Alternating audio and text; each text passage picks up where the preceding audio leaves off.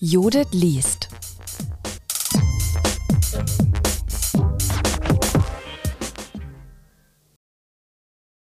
Herzlich willkommen zu einer weiteren Folge unseres Vorleseformats, die Judith liest. Mein Name ist Anja Besant, ich bin die Direktorin der John Dewey Forschungsstelle für die Didaktik der Demokratie und wir haben heute eine besondere Folge für Sie. Ab heute gelten nämlich erneut weitgehende Einschränkungen des öffentlichen Lebens.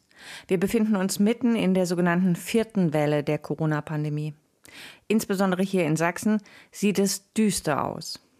Wir haben eine landesweite Inzidenz von über 700 Infizierten pro 100.000 Einwohnern und die Stimmung ist katastrophal.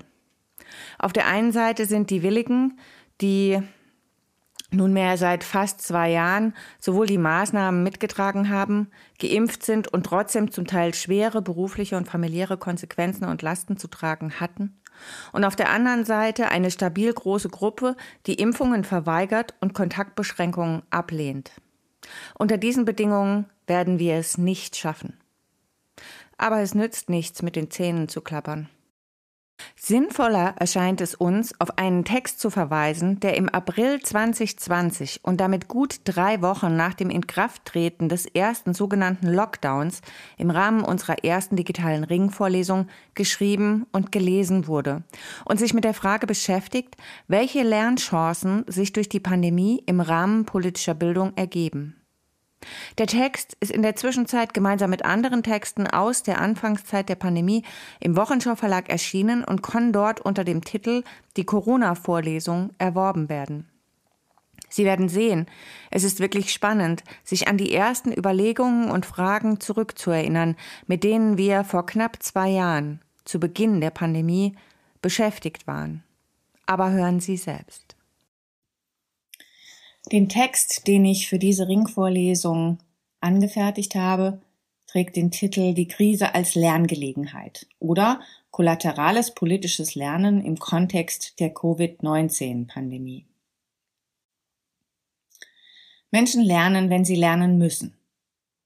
Dieser recht schlichte Satz aus der Mottenkiste der Motivationspsychologie kann unterschiedlich gedeutet werden. Er kann pädagogisch reaktionär als ein Argument für Druck, Engführung sowie Disziplinierung durch externe Leistungsanreize in Bildungsprozessen gedeutet werden. Er illustriert umgekehrt aber auch, dass Menschen nur dann wirklich etwas Neues dazulernen, wenn sie die Notwendigkeit erkennen, sich auf entsprechende Lernprozesse auch wirklich einzulassen. Ich zumindest weiß, nach drei Wochen in dem durch die Coronavirus-Krise ausgelösten Lockdown plötzlich sehr viel mehr über Virologie und Epidemiologie. Ich kann mit logarithmischen Skalen umgehen, Brot backen, Nase-Mundschutzmasken selbst nähen und mit unterschiedlichen Tools Videokonferenzen durchführen und das, obwohl ich gleichzeitig auch gelernt habe, dass keines dieser Tool datenschutzrechtlich unbedenklich wäre. Ich habe also viel gelernt in den letzten drei Wochen. Wirklich viel. Und so wie mir geht es vielen anderen. Lehrkräfte haben in Windeseile gelernt, Homeschooling-Prozesse zu initiieren und zu steuern. Hochschulen laufen quasi über Nacht voll digital. Ärzte können ihre Wartezimmer so organisieren, dass Patienten kaum noch warten müssen. Hochbetagte Senioren können sich mit ihren abwesenden Enkelkindern auf digitalen Plattformen treffen und vieles mehr. Das klingt alles, als ob sich im Schatten dieser Krise auch Chancen verbergen würden. Disruption als Sprunginnovation. Werden wir am Ende voller Stolz auf diese Zeit zurückblicken und betrachten, was wir alles geleistet haben? Das scheint mir ein unangemessen romantisches Bild von dem, was im Kontext der Covid-19-Pandemie gegenwärtig an Lern- und Veränderungsprozessen angestoßen wird. Denn, so wie die Krise derzeit läuft, lernen wir auch, auf Freiheitsrechte zu verzichten, autoritäre Politik zu vertrauen, nationale Grenzen zu schützen, um nur einige wenige Aspekte anzusprechen. Mit Blick auf die politische Bildung sind die letztgenannten Aspekte bedeutungsvoller als die zuerst genannten technischen Fertigkeiten, die sich im Kontext der Krise zu entwickeln scheinen. In diesem Beitrag möchte ich deshalb der Frage nach den pädagogisch-didaktischen Kollateraleffekten der Covid-19-Pandemie nachgehen und sichtbar machen, dass sich im Kontext dieser Krise, insbesondere für die politische Bildung, gewaltige Chancen, aber auch Gefahren ergeben. Ausgangspunkt meiner Überlegungen bildet der von John Dewey geprägte Begriff des kollateralen Lernens. Diesem Begriff werden wir, Dewey folgend, zunächst im Kontext formalisierter Bildungsprozesse nachgehen. Bevor wir ihn auf informelle Lernprozesse beziehen, wie sie sich im Kontext von politischen und gesellschaftlichen Großereignissen ergeben. Der Begriff kollaterales Lernen mag ungewöhnlich klingen, vielleicht sogar martialisch. Wir denken an Kollateralschäden, ein Begriff aus der Militärsprache, der sich nicht selten auf Opfer bezieht, die im Rahmen einer militärischen Aktion nicht beabsichtigt waren, aber dennoch in Kauf genommen werden. Ein Euphemismus, der Todesopfer verschleiern helfen soll und in Deutschland nicht ohne Grund bereits im Jahr 1999 zum Unwort des Jahres gekürt worden ist. Warum sollte man diesen Begriff ohne Not im Kontext der politischen Bildung verwenden? Auf diese Frage gibt es verschiedene Antworten. Eine naheliegende lautet, weil wir auch im Kontext der politischen Bildung nicht selten mit unbeabsichtigten Nebenfolgen unserer Arbeit konfrontiert sind, die schwerwiegend sind und wir die ernsthafte Thematisierung dieser Folgen so gut es geht vermeiden. In der deutschsprachigen Diskussion sprechen wir in diesem Zusammenhang zuweilen auch vom heimlichen Lehrplan. Auch dieser Begriff weist auf eine Doppelbödigkeit von Bildungsprozessen hin, in denen nicht nur das Offensichtliche, sondern auf einer zweiten Ebene weitere, weniger offensichtliche Lernaufgaben und Ziele bereitgehalten werden. Doch während der Begriff heimlicher Lehrplan suggeriert, dass auch diese zweite Ebene letztlich institutionell intendiert ist, verweist der Begriff des kollateralen Lernens von John Dewey darauf, dass mit den offensichtlichen und gewünschten Lernprozessen andere, möglicherweise sogar schädliche Prozesse verbunden sind und dass wir diese Prozesse in Kauf nehmen, auch wenn wir wissen, dass sie eigentlich nur schwer zu rechtfertigen sind. Dewey schreibt dazu, Zitat Dewey, Perhaps the greatest of all pedagogical failures is the notion that a person learns only one particular thing he is studying at the time. Collateral learning in the way of formation of enduring attitudes of likes and dislikes may be and often is much more important than the spelling lesson or lesson in geography or history that is learned. Zitat Ende. Der Begriff des kollateralen Lernens leistet, wie wir hier sehen, weit mehr als der des heimlichen Lehrplans. Er öffnet den Blick darauf, dass Lernprozesse grundsätzlich schwer zu steuern sind und ihre Wirkung letztlich immer von der lernenden Person her rekonstruiert werden müssen. Dieser Hinweis ist nicht neu. Er ist allerdings vor allem in den pädagogischen Umgebungen vergessen, die wir als formalisierte Umgebungen verstehen wie beispielsweise die Schule. In der Schule haben wir uns über lange Zeit daran gewöhnt zu denken, dass SchülerInnen lernen, was Lehrpläne vermitteln und über Lehrkräfte als relevante Lerninhalte oder Kompetenzen vorgegeben wird.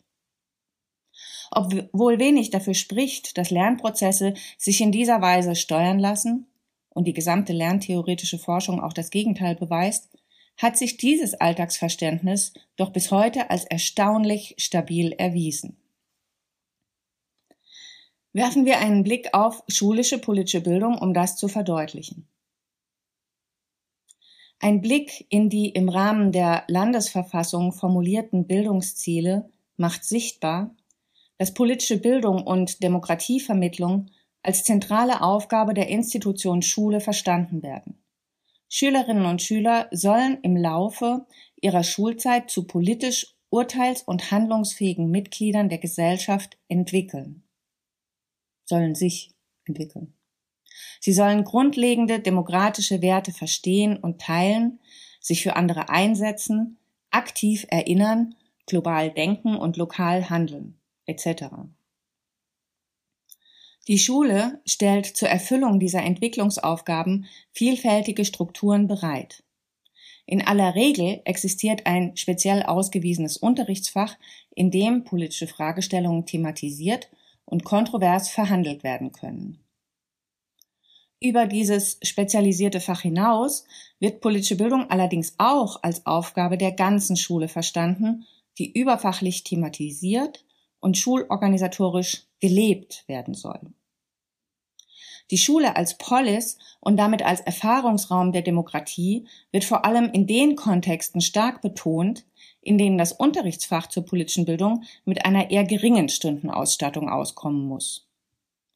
Typische Argumentationsmuster, die den Zusammenhang sichtbar machen, stützen sich auf die Aussage, dass demokratische Kompetenzen, wenn sie für die lernenden Subjekte bedeutungsvoll werden sollen, erfahren werden müssen und nicht in einem schlichten Sinn repetitiv gelernt werden können.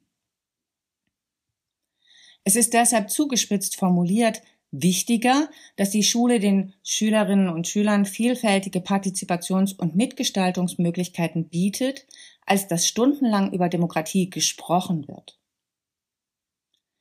Das schließt auf den ersten Blick eigentlich gut an Deweys Begriff des kollateralen Lernens an. Demokratische Bildung muss, so könnte man meinen, auch demokratisch organisiert sein, wenn sie keine unbeabsichtigten Nebeneffekte bewirken will. Aber ist das wirklich so? Und wie sieht das aus? Oder anders formuliert, wie lässt sich diese Verbindung demokratischer Bildungsinhalte und Lernprozesse im Alltag der Schule eigentlich konkret verwirklichen? Verwiesen wird in diesem Zusammenhang zumeist auf die eingeführten Instrumente der Schülermitbestimmung, Klassen- und Schülersprecherwahlen, Schulversammlungen etc. Aber sind diese Instrumente frei von kollateralen Effekten? Was lernen Schülerinnen und Schüler, wenn sie sich als Klassen- und Schülersprecherinnen engagieren?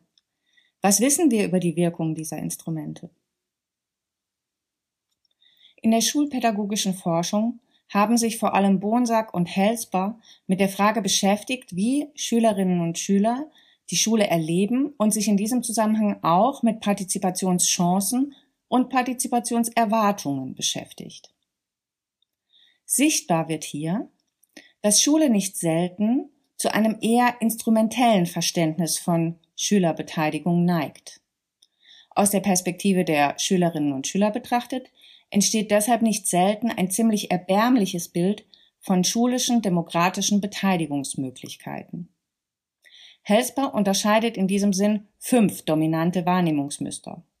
Schülerinnen und Schüler erleben die eingeführten Formen der Schülermitverwaltung nach ihm nicht selten als verordnete Autonomie, bei der Schülerinnen gegen ihre eigenen Interessen zum Mitmachen von Partizipationsangeboten gezwungen werden, oder als simulierte Partizipation, welche Beteiligung zwar verspricht, aber real nicht verwirklicht.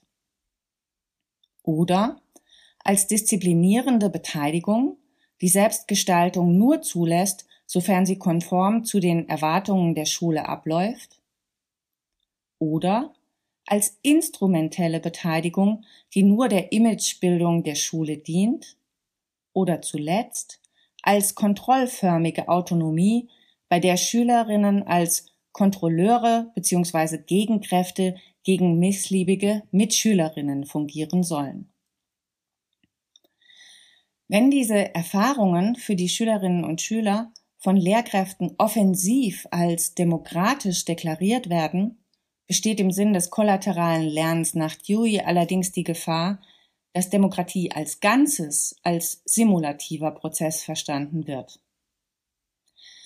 Das heißt, wenn wir demokratische Bildung in demokratischen Settings zu vermitteln versuchen, um performative Widersprüche zwischen Bildungsinhalten und Bildungsprozessen zu vermeiden, ist die Gefahr von gefährlichen und kontraproduktiven Nebenwirkungen noch nicht gebannt.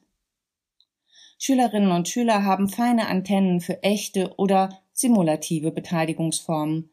Wenn demokratische Beteiligung nur simuliert wird, gleichzeitig aber als reale Beteiligung bezeichnet wird, besteht die ernsthafte Gefahr, dass Lernende den Eindruck erhalten, dass mit der Demokratie nur in einem sehr oberflächlichen Sinn Beteiligungschancen verbunden sind. Mit einer Demokratie dieser Bauart wollen die Schülerinnen dann möglicherweise langfristig eher nichts zu tun haben oder setzen keine besonders großen Hoffnungen in sie.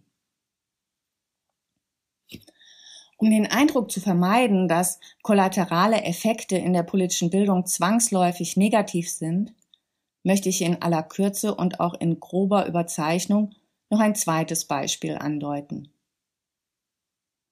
Denn es ist ohne weiteres vorstellbar, dass eine Schulleiterin, die ihre Schule autoritär führt, auf politische Bildung und demokratische Beteiligung keinen gesteigerten Wert legt und vielfach im Konflikt mit den Personen steht, die in der Schule lehren und lernen, eine durchaus aktivierende Wirkung auf Schülerinnen und Schüler entwickelt und diese, sei es nun intendiert oder nicht, im Hinblick auf die Entwicklung ihrer politischen Handlungsfähigkeit stimuliert und beflügelt.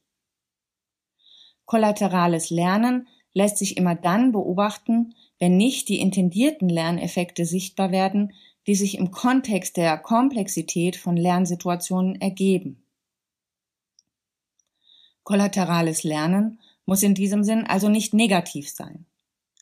Dewey spricht in diesem Zusammenhang eher von den Arten und Weisen, in denen stabile Haltungen erzeugt werden, die den zukünftigen Lernprozess, die Zuwendung oder Abwendung von einer Sache begünstigen oder mitbestimmen.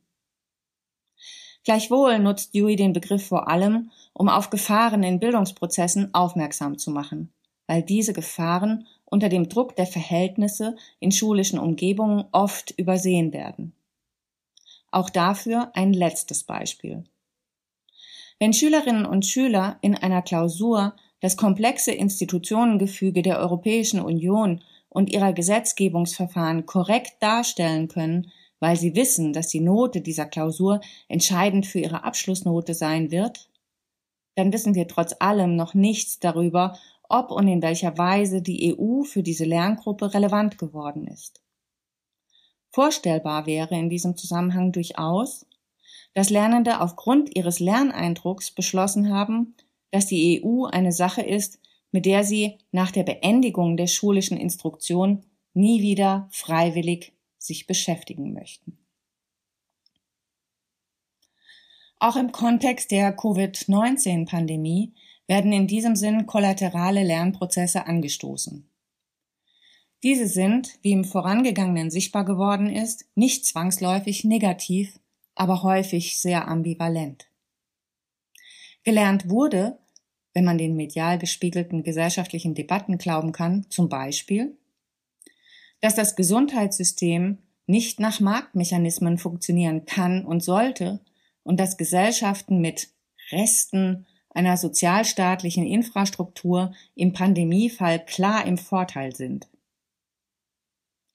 Gelernt wurde auch, dass nicht nur Banken systemrelevant sind, wie es nach der Finanzkrise von 2008 den Anschein hatte, sondern dass neben den noch halbwegs offensichtlichen Ärztinnen, Polizistinnen, Apothekerinnen und Arbeiterinnen in Stadtreinigung und Wasserversorgung vor allem die schlecht bezahlten Kranken- und Altenpflegerinnen, Supermarktkassiererinnen und Paketzustellerinnen das System durch ihren Einsatz und ihre Bereitschaft, ihre Gesundheit zu ruinieren, am Laufen halten.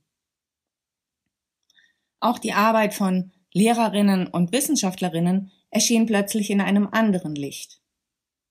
Während erstere vor allem von Eltern schulpflichtiger Kinder im Homeoffice und deren Arbeitgeberinnen schmerzlich vermisst werden, avancieren letztere über Nacht zu hochgefragten Welterklärern und Kontingenzbewältigerinnen deren unmögliche Aufgabe allerdings darin besteht, nicht Wissen möglichst zügig in Wissen umzuwandeln oder aber die Gesellschaft dabei zu unterstützen, das gegenwärtige Nichtwissen zumindest eine Weile auszuhalten.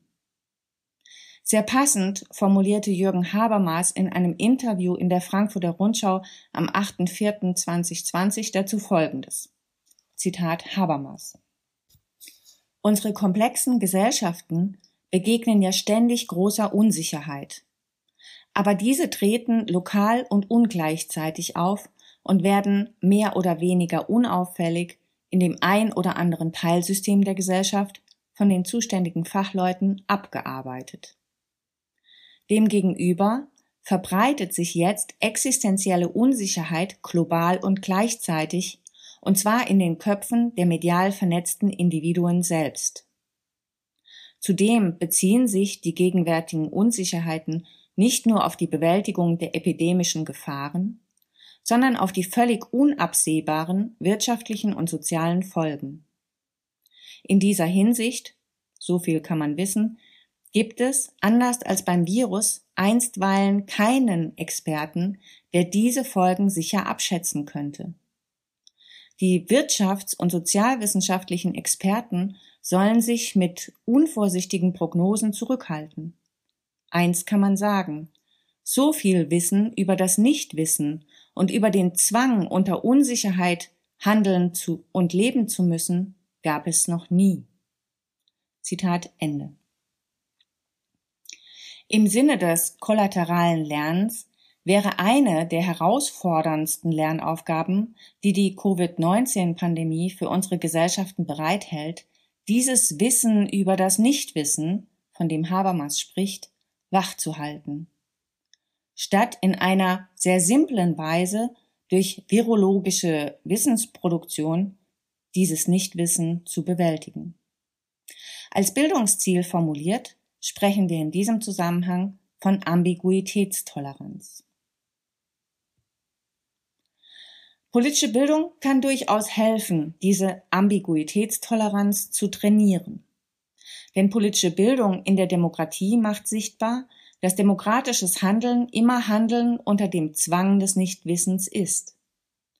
Wenn wir Demokratie verstehen als die Institutionalisierung von Ungewissheit, dann sind demokratische Systeme nämlich auf Ambiguität gebaut. Sie bestehen geradezu aus Ambiguität. Hinweise darauf sind leicht zu entdecken. Denn in Demokratien kann niemand wirklich wissen, wie Wahlen zukünftig entschieden werden. In Demokratien geht es um den Interessensausgleich, um revidierbare Entscheidung, die Teilung von Gewalt, um den Schutz von Minderheiten auch wenn sie abwegiger Meinung sind und seltsame Gebräuche pflegen. Ambiguität ist also in der Politik sichtbar, wohin man schaut.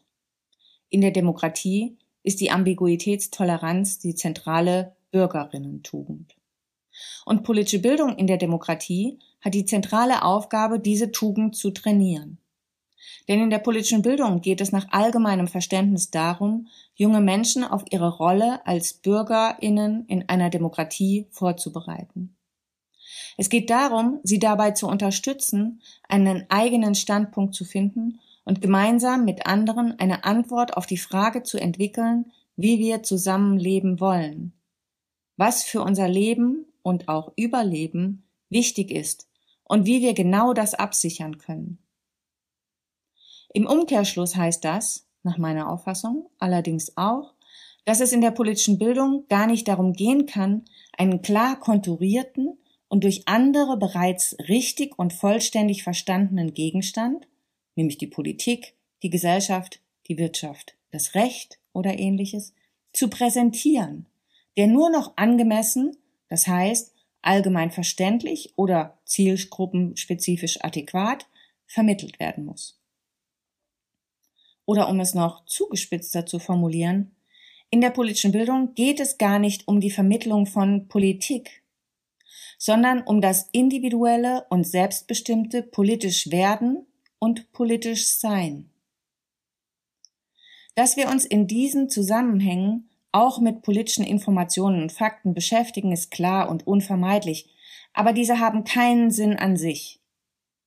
In der politischen Bildung geht es vielmehr darum, etwas, was ich vielleicht gestern schon wusste und zu dem ich möglicherweise einen oder keinen Standpunkt habe, im Bildungsprozess neu oder verändert wahrzunehmen. Es geht darum, neue, andere, unterschiedliche Perspektiven kennenzulernen und als wertvoll anzuerkennen. Und mir selbst eine langfristige Skepsis gegenüber mühsam erarbeiteten eigenen Vorstellungen zu erhalten. Politische Bildung ist in diesem Sinn auch kein sicherheitspolitisches Instrument, mit dem wir für Ruhe und Frieden in unserem politischen Gemeinwesen sorgen. Politische Bildung fördert die kritische Urteilskraft. Sie bahnt politische Urteils- und Handlungsfähigkeit an und eröffnet auf diese Weise wichtige Wege zu Selbstbestimmung und Kritik. Wenn wir Ambiguitätstoleranz als zentrale Bürgerinnentugend verstehen, dann ist es eine wichtige Aufgabe der politischen Bildung, diese Fähigkeit zu fördern. Die Covid-19-Pandemie bietet in diesem Zusammenhang ungeahnte und hochdynamische Lerngelegenheiten. Diese sind, wie uns Stewie gezeigt hat, aber oft nicht offensichtlich, sondern hinter den auf der Hand liegenden praktischen und technischen Lernanlässen verborgen. Denn tatsächlich lässt sich die Covid-19-Pandemie nicht bewältigen, indem wir den Menschen beibringen, wie sie sich die Hände waschen oder Mundschutzmasken nähen. Sie wird nicht kleiner beim sachkundigen Betrachten algorithmischer Graphen. Ja nicht einmal das Rezept für die Produktion eines Impfstoffs, auf das wir gegenwärtig sehnlichst warten, wird uns in diesem Zusammenhang wirklich retten. Vielmehr gilt, nach dem Virus ist vor dem Virus und nach der Krise ist vor der Krise. Welche kollateralen Lernprozesse die Covid-19-Pandemie anzustoßen in der Lage ist, wird sich allerdings erst in der Rückschau auf unsere heutigen Tage feststellen lassen. Sie könnte uns dazu bringen, zu erkennen, dass wir in einer globalisierten Welt lernen müssen, mit Herausforderungen auch im globalen Maßstab umzugehen weil der Rückzug ins Nationale nämlich nichts besser macht, wenn die Viruskrise den Rest der Welt verbrennt. Wir könnten aber auch lernen, dass man nationale Grenzen nach einer langen Phase europäischer Integration quasi über Nacht wieder schließen kann. Wir könnten lernen, solidarischer, nachhaltiger und vernetzter zu denken, weil wir erkennen, dass die Supermarktkassiererinnen, die Alten- und Krankenpflegerinnen sich beim nächsten Mal nicht mehr in den Virusnebel begeben, wenn sich die Anerkennung ihrer gesellschaftlichen Leistung nicht auch in arbeitsrechtlichen und tariflichen Veränderungen ausdrücken. Wir könnten aber auch lernen, dass sich der Pflegenotstand löst, wenn wir die Alten und Kranken einfach sterben lassen. Lernen ist ein aktiver und selbstbestimmter Prozess. Er lässt sich von außen bestenfalls anregen, aber nicht steuern. Was wir lernen, ist in unserer Hand. Wir werden sehen, was zu lernen wir in der Covid-19-Pandemie als Gesellschaft in der Lage sind. Vielen Dank.